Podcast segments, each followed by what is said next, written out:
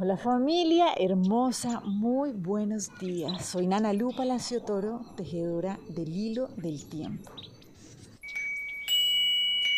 Y bueno, hoy nos dejamos llevar por el Nahual 7 Ish. Hoy el Nahualito nos viene a hacer una pregunta en esto que estamos avanzando de, ok, ¿cómo tomo mi poder personal?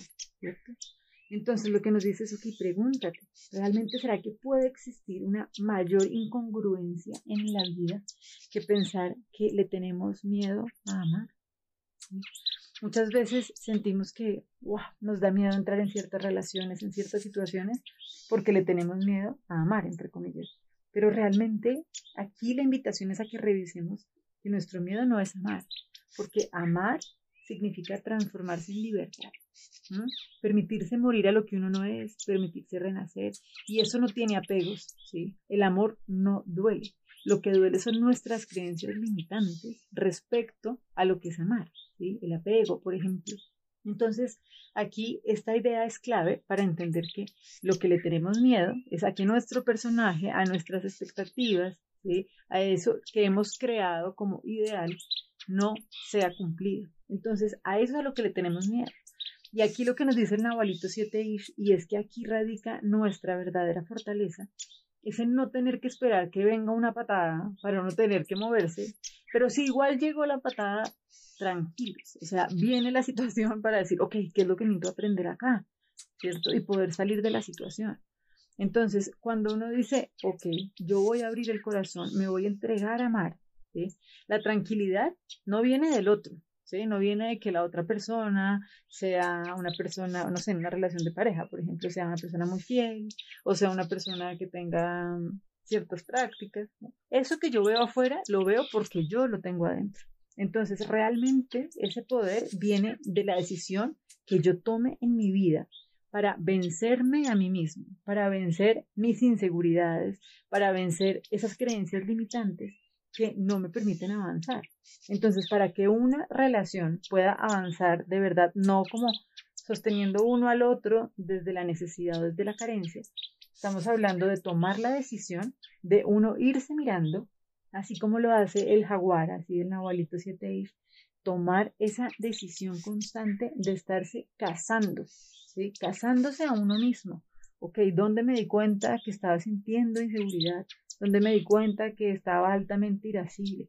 Ahí es donde necesitamos trabajar, ¿sí? Para que realmente podamos hacer esta labor sin tener que estar haciéndola a través del dolor o a través de la presión.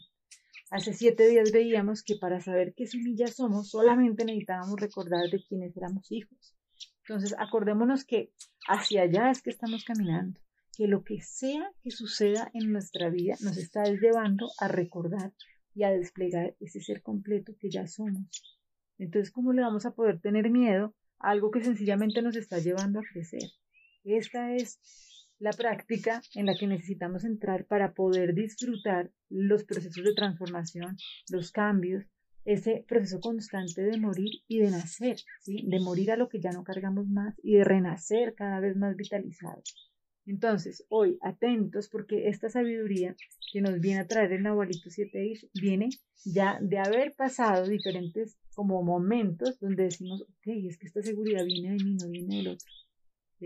Entonces, que yo pueda entregarme en una relación de pareja sin tener miedo o en una relación, en un vínculo, en el que sea, es porque yo ya tomé esa decisión en mí de estar trabajando en mí constantemente y de tener la conciencia de que nadie me va a ir a venir a resolver mis mambos, ni yo se los voy a poder ir a resolver a nadie, porque sencillamente nadie puede hacerse cargo de nadie más que de sí mismo.